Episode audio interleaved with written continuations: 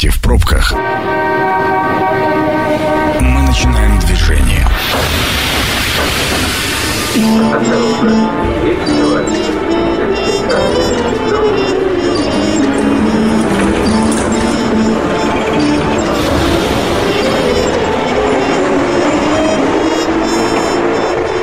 Метро. Главные темы Красноярска. Добрый вечер, это действительно метро. Меня зовут Анна Прохорова. Мы сегодня обсуждаем э, вопрос, каким образом формируются цены на топливо в нашей стране. Мы этот вопрос периодически поднимаем и периодически к нему возвращаемся. Потому что чем больше э, мы об этом знаем, тем меньше нам становится понятно. Потому что одно дело, когда объясняют все экономические механизмы, а другое дело, когда мы с определенной периодичностью приезжаем с вами на э, заправки, да, и видим, хоп, опять э, резко, как вот в конце января это с нами случилось, э, сначала на бензин, потом на дизельное топливо, просто в один момент там шаг в 50 копеек, ну, от 50 копеек, в зависимости от э, заправщиков. Вот как раз сегодня мы постараемся разобраться, каким образом формируются оптовые розничные цены на топливо в нашей стране с нюансами экономическими, но с высшим пилотажем эксперта Анна Игоревна Лишневецкая, руководитель проектов в исследовательской группе «Петромаркет», главный редактор еженедельного издания «Топливный рынок России». Она у нас на связи. Алло. Анна Игоревна. Здравствуйте. Здравствуйте. Здравствуйте. Здравствуйте. Я, наверное, начну с очень короткого вопроса, но он на самом деле самый э, глобальный. Ну, за счет э, чего? Вот как формируются действительно цены на топливо? Да, вопрос короткий, ответ будет долгим. Это, это очень а... хорошо, если особенно подробно и прям в мелочах. Постараюсь подробно. Здесь э, Постараюсь только подробно, но и доступно, потому что, конечно, механизм ценообразования непростой. На самом деле российский топливный рынок характеризуется так, тремя каналами продаж. Это розничный, мелкооптовый и оптовый. А для того, чтобы понимать, как на каждом уровне формируется цена, нужно понимать вот эту вот цепочку продаж. Розничный канал – это заправки, это куда мы с вами приезжаем покупать топливо. А цена на заправке зависит от того, за сколько автомобильный бензин или дизельное топливо владелец заправки купил на нефтебазе этот продукт, сколько ему стоил этот продукт привезти на свою заправку, да, чаще с нефтебаз это автомобильным транспортом привозится на заправке, какие он понес собственные издержки, заплатил зарплаты, коммунальные платежи, обеспечил ремонт, обслуживание собственного оборудования. Вот она сложилась цена на заправке. Цена на нефтебазе тоже складывается похожим образом. А, оператор нефтебазы закупает продукт уже в оптовом канале у производителя. Он тоже несет определенные затраты по доставке этого продукта к себе на нефтебазу. И здесь уже транспортные тарифы РЖД задействуются, да, потому что не только автотранспортом, уже и железной дорогой продукт приезжает на нефтебазы. Оператор заправки также несет расходы по хранению продукта и там, другие операционные издержки собственной деятельности. И, естественно, их перекладывает э, в цену продажи продукта. Да. А вот в оптовом канале цена формируется уже более интересным способом. А, у производителя есть две альтернативы, когда он произвел бензин или дизель. Отправить продукт на экспорт или реализовать его на внутреннем рынке. Для того, чтобы ему было выгодно реализовать продукт на внутреннем рынке, он должен а, получить как минимум столько же, сколько при экспорте продукта. Да? В нашей стране производится больше, чем нужно бензина и дизеля, нужно внутреннему рынку. Да? Оба эти продукты экспортируются. А значит, а, цена на заводе будет зависеть и от цены а, при экспорте. Основное экспортное направление для большинства наших производителей – это Европа. А значит, цены внутреннего рынка будут зависеть от цены бензина и дизеля на европейском рынке. Здесь, конечно, еще будет учтена экспортная пошлина и затраты на доставку этого продукта на европейский рынок от завода. Ну, основной такой компонент, да, это стоимость э, бензина в Европе. Что еще учтет производитель? Демпфер. А, такой относительно новый механизм на российском топливном рынке, но а, ощутимый фактор ценообразования. По сути, это субсидии с федерального бюджета. То есть производитель за реализацию каждой тонны бензина и дизеля получает какую-то фиксированную величину. Ну вот там, например, по нашим оценкам в феврале это примерно 27 тысяч рублей будет за тонну бензина и порядка 20 тысяч а, за дизельное топливо. И третий компонент – это налоги российские. Мы, производитель должен будет платить акциз на бензин, на дизель и НДС. И вот получается, что эти факторы – экспортная цена, демпфер, налоги – а, они учитываются в оптовых ценах и перетекают по каналам, как факторы ценообразования, в стоимость э, топлива на заправке. Так, смотрите, у меня появился вопрос.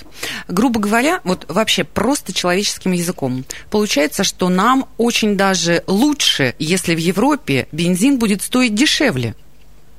Да, все так. А, второй вопрос. А, демпферный, демпферный механизм, чтобы было понятно людям. Насколько я знаю, он не так давно запустился, то есть его разрабатывали очень долго, да, а, и внедрился он буквально вот с 1 февраля, если я не ошибаюсь. То есть, а до этого момента как было? А, смотрите, заработал демпфер э, в 2019 году, с 1 января 2019 года. А, до этого все было так же, только без демпфера.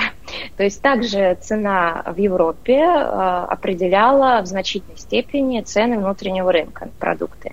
Сейчас демпфер, э, он немножечко вот эту зависимость ослабевает. Да? То есть если сильно подрастает в Европе цена на бензин, на дизель, Демпфер дает возможность не полностью производителю переложить этот рост цен в Европе в свои отпускные цены на внутреннем рынке. Да? То есть вот он демпфирует, сдерживает uh-huh, uh-huh. цены внутреннего рынка относительно цены на продукты в Европе.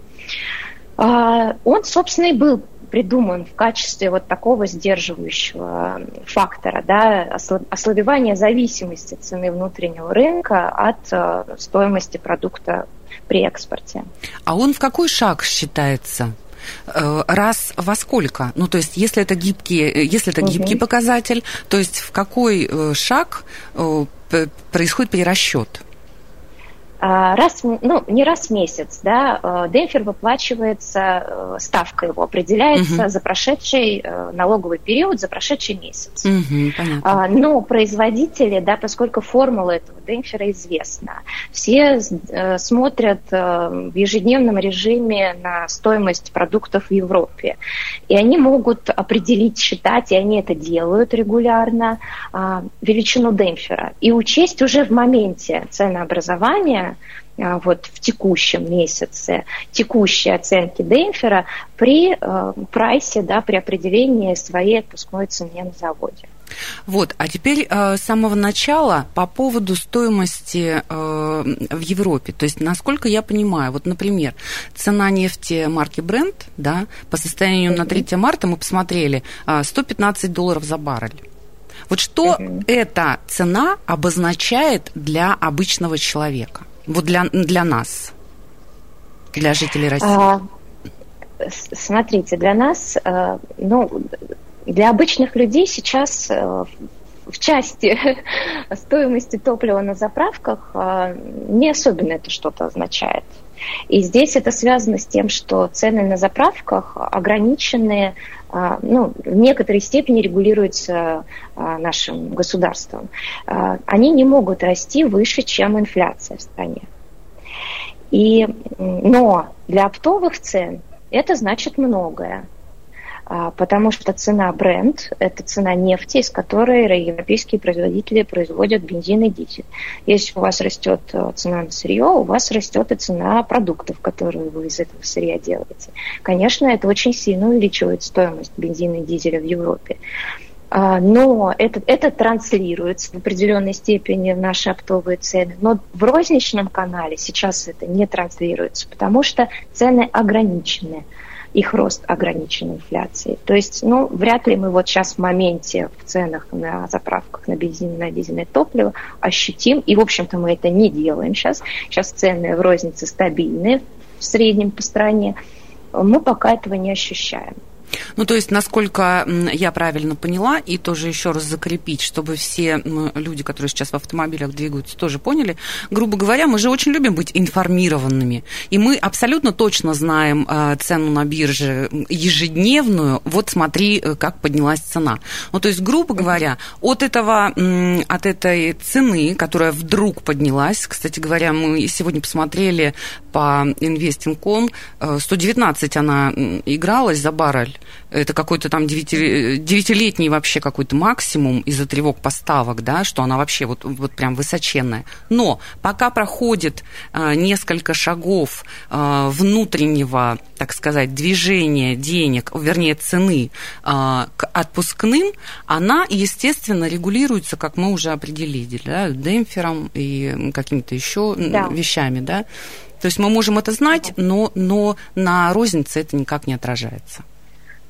Да, пока это никак не отражается. Все действительно так. Но смотрите еще какой момент. На investing.com все-таки не совсем цена в моменте нефти, это фьючерс. Да-да-да, она игралась, деле, да. Да, угу, да. да, ну, конечно, испотовая цена на рынке в моменте э, сейчас тоже очень подскочила и тоже за сотню уже торгуется. Чтобы продолжать тему вот, информированности, да, и сейчас общей повестки, в которой мы живем, а вот рост курса и доллара, э, курса доллара, евро, может ли он как-то на цене на топливо отражаться?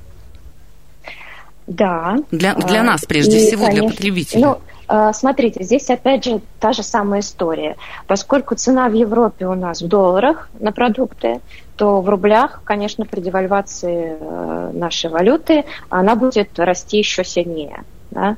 Ну и, конечно, производитель вот этот вот прирост экспортной цены своей, а, часть этого прироста, как минимум, должен будет отразить в своих оптовых ценах. Но до розничного канала, опять же, сейчас это в моменте не доходит, а, потому что у нас есть и регулирование розничных цен, и здесь, конечно, вот сейчас в моменте еще играет соотношение спроса-предложения на внутреннем рынке у нас мы подошли вот к этому нашему кризису с очень высоким уровнем запасов. А, на рынке сейчас скорее такое профицитное состояние автомобильного бензина и дизельного топлива, поэтому пока даже в оптовых ценах не отражается вот этот вот рост цены а, нефти на международных рынках и девальвация рубля. Сейчас все эксперты говорят слово «пока». А, по, по всем, по всем да. вообще запросам звучит это ключевое слово «пока». А вот скажите, Анна Игоревна, вот это пока сколько будет длиться именно в цене на э, розничное топливо? Это пока, это сколько? Очень сложный вопрос, потому что очень велика неопределенность развития вот этого геополитического кризиса. А, ситуация может измениться, когда а, наступит более теплое время года, апрель-май, и сезонно вырастет спрос на автомобильный бензин и дизельное топливо. А одновременно в период, начиная с апреля, нефтеперерабатывающие заводы встают на плановые ремонты и несколько снижают выпуск автомобильных бензина и дизельного топлива. Ну, в обычное время, раньше это был такой период эм, сопряженный с рисками роста оптовой стоимости и транслирования этого роста в розничные цены. Но как сейчас э, каком состоянии рынка мы подойдем к лету, очень сложно спрогнозировать и определить. Насколько у нас изменится потребность в топливе в связи с происходящими событиями, насколько у нас изменится выпуск продукта, ну просто невозможно сейчас спрогнозировать. Это все какие-то сценарии пальцем в небо. А, вот. Я бы в ближайшие 2-3 месяца не ожидала каких-то существенных изменений цен а, на а, заправках. А, Все-таки сейчас э, операторы розничного рынка а, реализуют продукты с маржой, с положительной, да, то есть у них прибыльность их бизнеса в части бензина, по крайней мере, существует. Плюс вот текущая динамика оптовых цен, она скорее негативная, и это тоже снижает стимулы к увеличению цен на заправках. У нас э, буквально минута до окончания. Я предлагаю, давайте сделаем паузу, чтобы не разрывать э, нам логику, тем более, что Анна Игоревна так подробно рассказывает.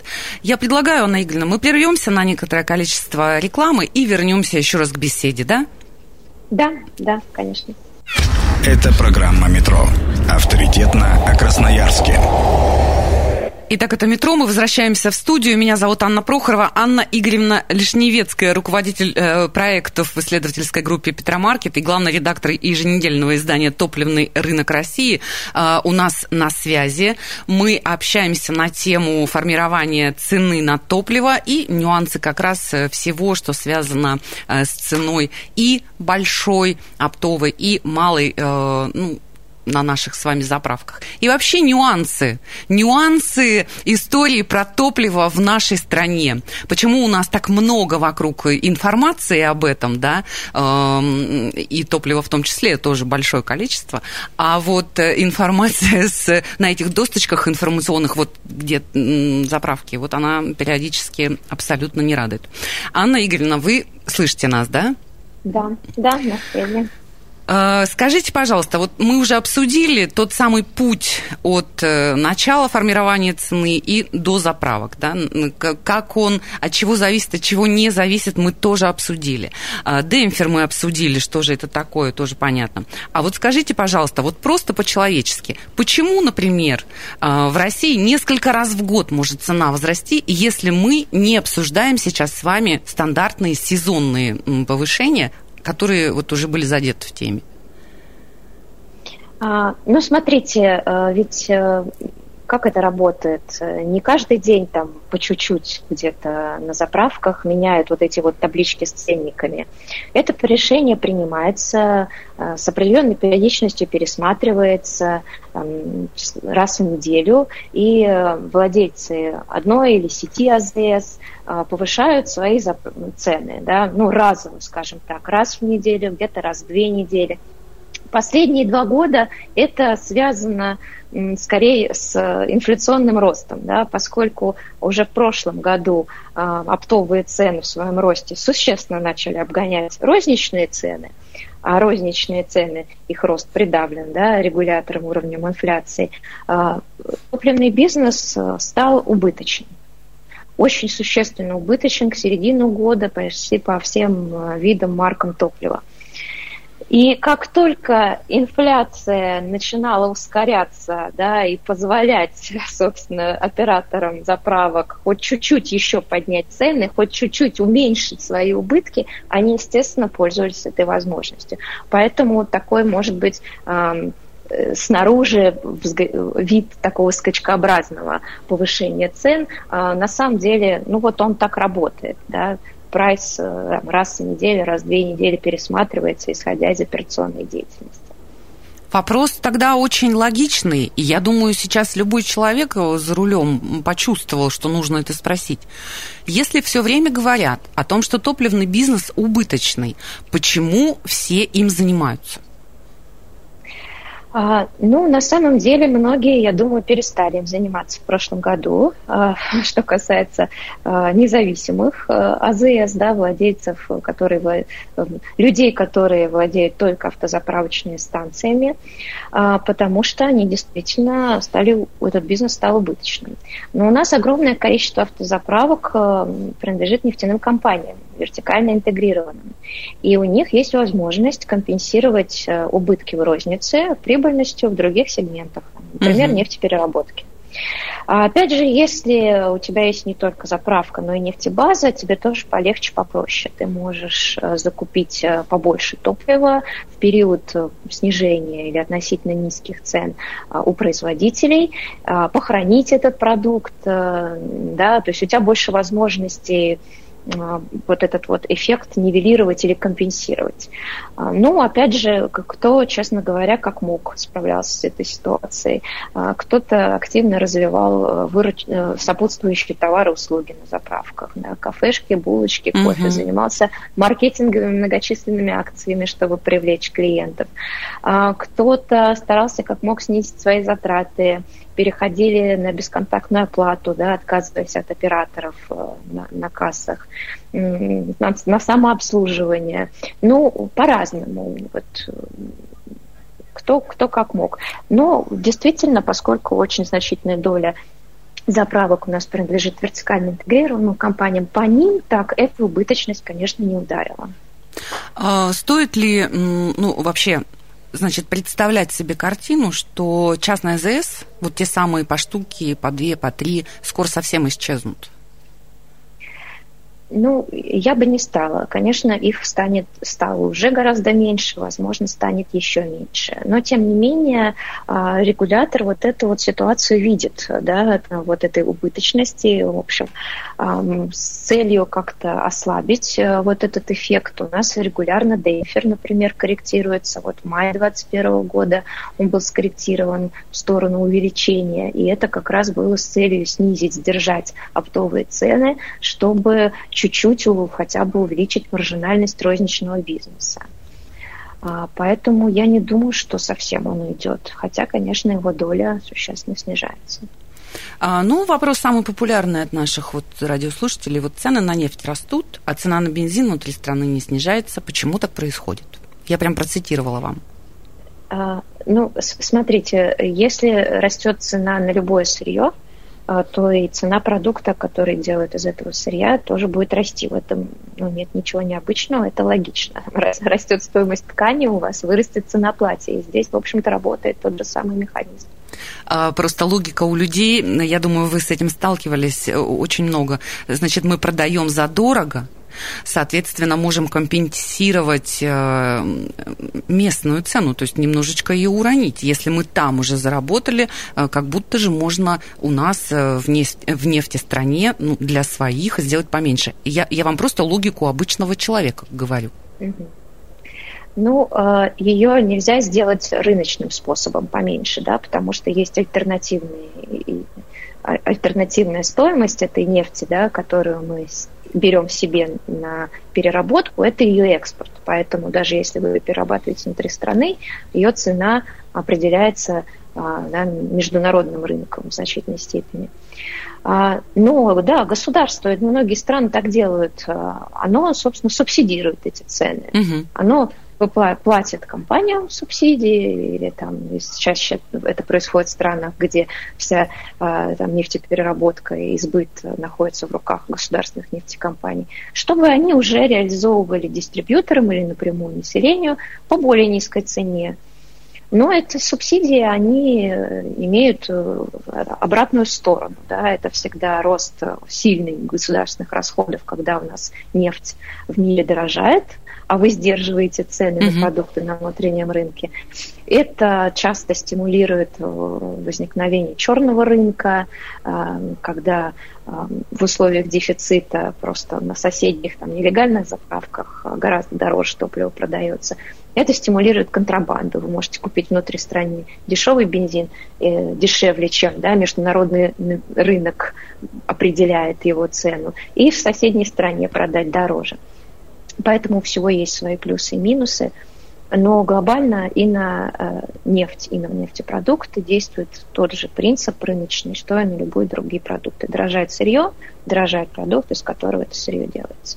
Ну, все время приводит в пример, например, Венесуэлу которая тоже богата, да, с запасами нефти, газа, как Россия. Да. Но цены у нее в несколько раз ниже, в несколько, потому что все приезжают просто с впечатлениями о том, насколько ниже цена. Это вот примерно тот же механизм, который вы только что описали, да? Да, абсолютно так. В Венесуэле вообще самый дешевый бензин в мире. Это 2,5 цента. Ну, для сравнения, у нас это 46 центов. И это ровно потому, что государство практически полностью субсидирует эти цены. И в Венесуэле страшный дефицит бывает на заправках. Э, там, в СМИ можно почитать. Э, люди пишут о том, что они неделями пытаются купить этот бензин, цена которого субсидируется. Но можно, во-первых, купить только 120 литров в месяц по такой цене. А если тебе нужно больше, то уже по 50 центов. Уже даже дороже, чем у нас. А если ты не можешь неделю постоять на заправке, тебе придется на черном рынке купить этот продукт. Это будет уже 4 доллара за литр. Угу.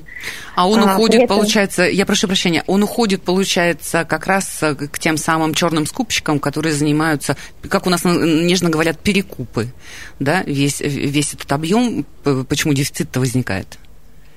Да, все верно. Во-первых, перекупы, во-вторых, это контрабанда. Покупают угу. и вывозят э, на экспорт этот бензин а в стране, в принципе, недостаточно собственного производства, и они импортируют, несмотря на то, что у них много нефти, они экспортируют, но и завозят продукты. Это ведь э, цепочка, да, у вас нет доходов э, и нет стимулов у нефтеперерабатывающих компаний, чтобы модернизироваться, чтобы наращивать выпуск для собственного потребления.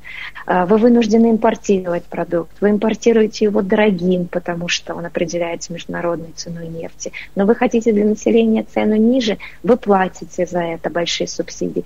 Вместо того, чтобы модернизировать производство, наращивать собственный выпуск, да, то есть вот так, такая ну, получается... Ну, замкнутый круг получается, да-да-да. Да.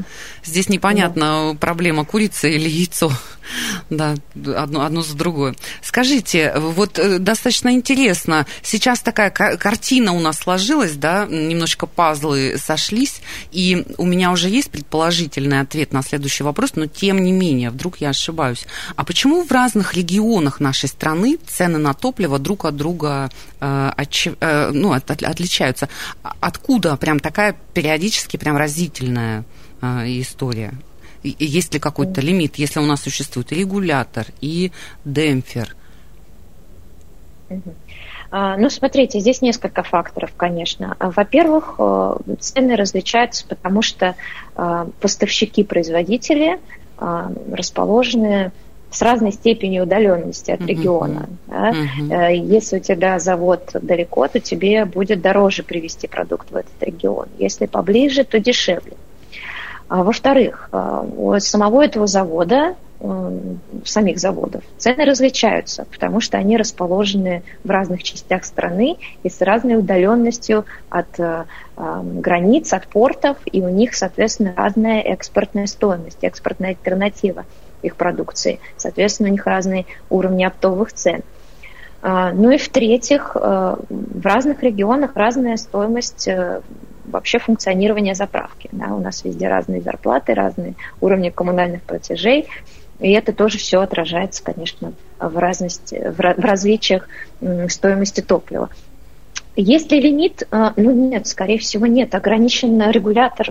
У нас все-таки только рост цен. Угу. А, вот то, как они сложились, это, в общем-то, рыночным способом абсолютно их уровень. Ну, наверное, если нет нигде там пакета, э, допустим, регионального, да, в собственности этого НПЗ, потому что вот как у нас Эвенкия, это тоже очень далеко. Естественно, там нет рядом никакого завода, но чтобы туда топливо попало, э, так или иначе власть компенсирует. То есть как бы такое социальное направление. А, да, ну, отдельные такие есть, да. Уж на нашей карте это точно. А скажите, пожалуйста, Анна Игоревна, вот по поводу МПЗ, вот мы прям заговорили за это, а действительно, когда э, МПЗ встает э, вот на эти самые ремонты, да, и прочее, вот действительно они модернизируются в полную силу, как нам рассказывают. Вы эксперт независимый можете сказать. Или правда то, что они по очень старинным технологиям работают? Нет, на самом деле российская нефтепереработка очень сильно изменилась а, за последние, ну, со времен СССР точно. Uh-huh. А, у нас появилось гораздо больше углубляющих процессов. А, ну, раньше, собственно, во времена СССР это не особенно было нужно. А, всем нужен был мазут а, до электростанций. Ну, да. А сейчас он не нужен. Сейчас нужны бензин и дизель, потребности которых очень сильно выросли. А вот как раз эти углубляющие процессы, установки вторичных переработки нефти, такие как гидрокрекинг, каталитический крекинг, коксование, они позволяют из мазута произвести тоже светлые нефтепродукты, да, увеличить выход вот этих светлых нефтепродуктов, к которым бензин и дизель тоже относятся. И ну, почти все крупные заводы уже либо ввели, либо строят, либо собираются ввести углубляющие процессы на своих предприятиях. Ну вот, например, Омский завод в середине прошлого года ввел гидрокрекинг, а к концу года 2021 закончил строительство коксования. А, поэтому ну, совершенно точно нефтеперерабатывающая отрасль меняется. Более того, э, э, регулятор дает дополнительные стимулы к модернизации. Ведь эм, нефтеперерабатывающий завод, э, многие компании уже, владельцы нефтеперерабатывающих заводов, э, заключили с профильными ведомствами модернизационные соглашения, которые дают им право на получение дополнительной субсидии возвратного акциза на нефть. А, многие компании заключили так называемые инвестиционные соглашения, да, то есть ну, некого рода обещания, подтвержденные документально о том, что мы будем строиться, мы будем углублять процессы, мы вот к таким-таким-то годам введем такие-то, такие-то установки.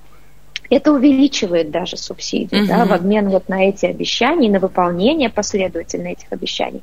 Государство увеличивает субсидии перерабатывающим заводам. И надо сказать, что это очень ощутимая поддержка экономики заводов сейчас в нашей Спасибо огромное. Я, на самом деле, хочу завершить наш разговор на этой ноте, потому что хочется спросить, а насколько в следующий раз копеек, конечно, подорожает, но, но мы проговорили с вами, да, что в текущей ситуации эти шаги лучше не обсуждать, смысла в них нет ни, никакого. Огромное спасибо, Анна Игоревна Лишневецкая, руководитель проектов исследовательской группы «Петромаркет», главный редактор еженедельного издания «Топливный рынок России». Всего вам самого хорошего и удачи, и даже издалека нам было хорошо с вами пообщаться. До свидания, Анна Игоревна. И я слушателям говорю тоже спасибо за внимание. Я надеюсь, что нам стало с вами хоть чуть-чуть, э, ну, там, глобально понятно, как же все-таки происходит формирование цены на топливо в нашей стране. С вами была Анна Прохорова. Услышимся. Станция конечная. Поезд дальше не идет. Просьба освободить вагоны.